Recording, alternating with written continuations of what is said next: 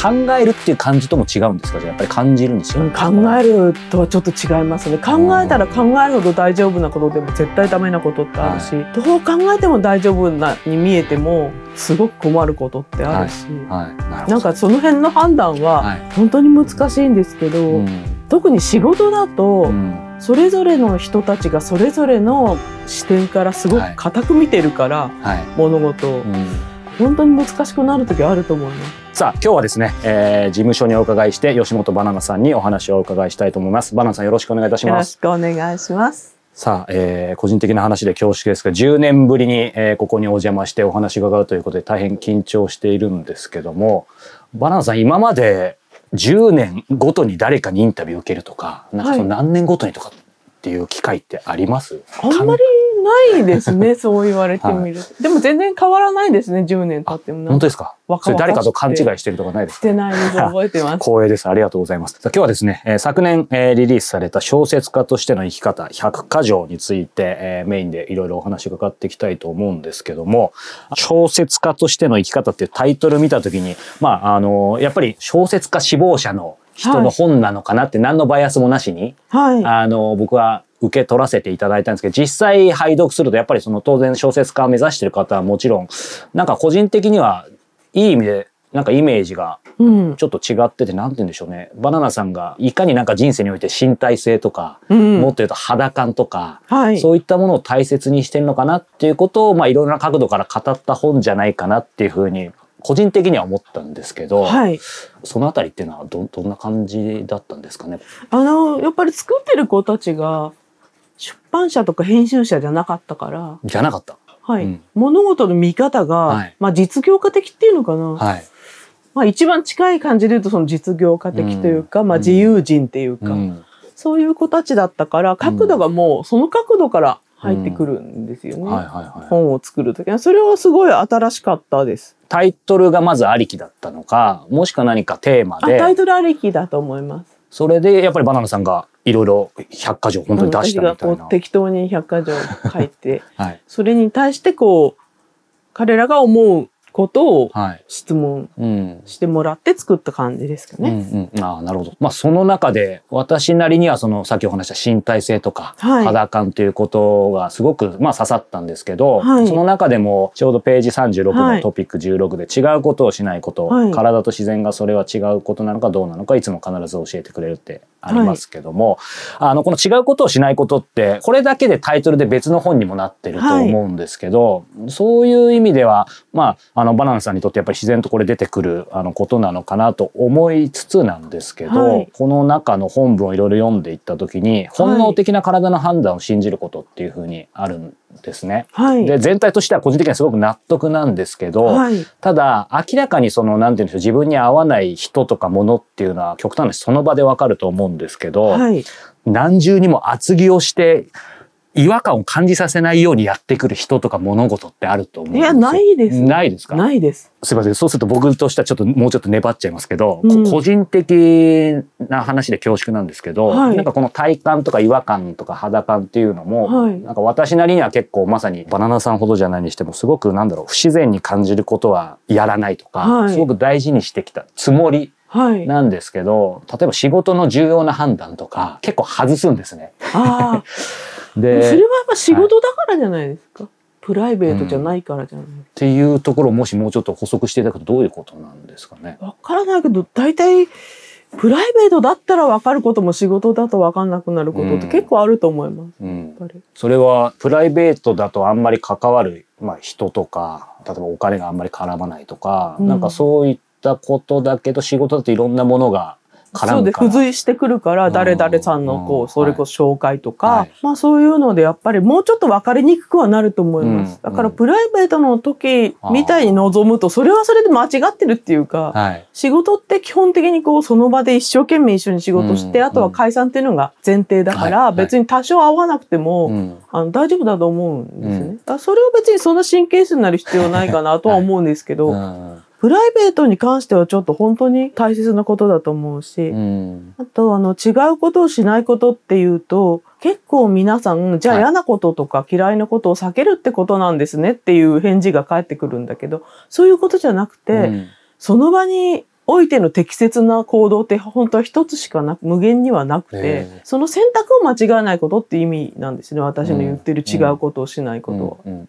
から嫌だと思うことはやめましょうみたいな意味ではないんですよ。うん。そうですよね表層的に捉えるとそういうふうにね、うん。思っちゃう方もいますよね。まあ、そしてそれで捉えられてそれで解決できれば楽ですけど、世の中そんなには簡単じゃないので、うん、そうするとその、まあ、今のところでいくとプライベートにおいて、まあ、一つそういうことはあるんじゃないかっていうのは、うん。あのお話しいただきましたけどそれを感じ尽くすところまでいかないときちんとその一つまでいけ,、うん。いけないというか多分バナナさんもいろんな方から相談を受けたりとかあると思うんですけど、うん。まあ、ぼ僕の今のもうちょっと相談みたいな感じですけど、まあ、仕事は置いといてプライベートだとしてもその辺が感じることを忘れちゃってたり麻痺してたり焦りや不安から感じ尽くすとこまで行ってないからその一つにたどり着かないみたいな。うん、あらゆる要素をこうフォルダみたいのにバーって入れて、まあ出てきた結論みたいなものを、あ実行するみたいな、はい。実に言っちゃうと簡単ですけど、ううん。ん考えるっていう感じとも違うんですか？じゃあやっぱり感じるに違うんですか、考えるとはちょっと違いますね。考えたら考えるほど大丈夫なことでも絶対ダメなことってあるし、どう考えても大丈夫なに見えてもすごく困ることってあるし、はい、なるほど。なんかその辺の判断ははい。本当に難しいんですけど、うん。特に仕事だと、うん。それぞれの人たちがそれぞれの視点からすごく固く見てるから、はい。物事を、うん本当に難しくなる時はあると思います。うんうんそれはバナナさんでも未だにやっぱりありますか？うん、ありますね、やっぱり。うんうんうんその時っていうのはちょっとその仕事のに入っちゃいますけど、うんあのバナナさんなりにまあいろいろね人生歩まれてきてでも大事にしてることとかってあるんですか？まあ、あと金額ではまあ見ない。ああこの本にもありましたね。うんうんまあ金額に惑わされたらうんいけないっていうのは、うんつまり金額が大きいっていうことは強制力も大きいってことなんですよ先方の。ああはい。あと果てしなく無料に近い仕事も同じぐらい強制力があるんですね。えっ、ともうちょっと解説してつまり例えば5,000円って来てくれとか、うん。5,000円でコメントしてくれとかその限りなく無料に近い仕事っていうのも、そのどうしてその無料に近いかっていう強烈な理由があるわけでやっぱり強制力がある。んうん。だからできればうん。どちらでもない適正価格のものを はい。普通にうん。やっていくのが一うん。番いいんじゃないかなと、まあこれフリーランスの話ですけどね。はいはい。そうですね。うん。まあその中で今違うことをしないことっていうところも少しお話が伺いましたけどちょっとやっぱ初っ端に戻って001の人の言葉で書かない自分の体から出た言葉だけを書くっていうところがあって、この中で例えば村上春樹さんの文体で書けと言われたら書けるけど、まあ、リズムに合わないっていう話で、長くは書けないですよね。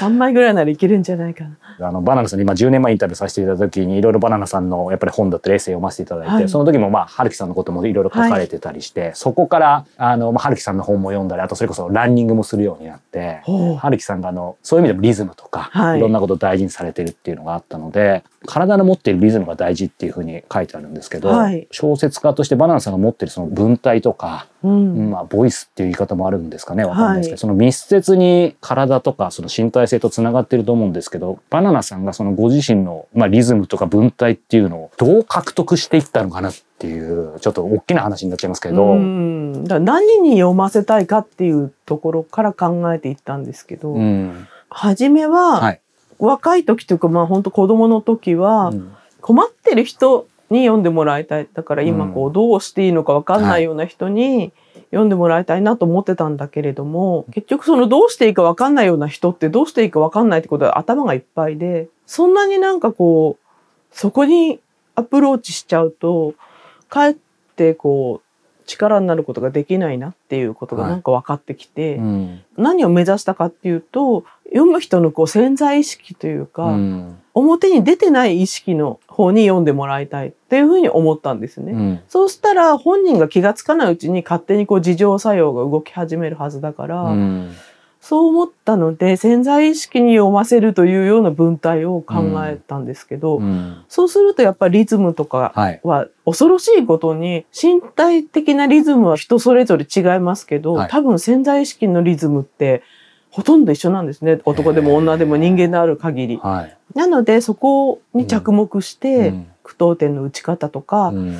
それから入れない言葉入れる言葉とか、そういうのを考えっていったような気がします。うん、10年前にお話伺った時も潜在意識のところやはり大事にされてるとお話しされてて、はいでその時にもうストレートにこうって書くんじゃなくてやっぱりその読んだ人に自分で気づいてもらいたいとか、そうですね。なんかそういったことをすごく大事にされてる話をされたのやっぱりそれは今も変わってない。そうですね。読んだ人の潜在意識が勝手にその人をこう、うん自浄作用を動かし始めるというか、はいそれをこうなんか狙ってるっていう狙っちゃいけないけど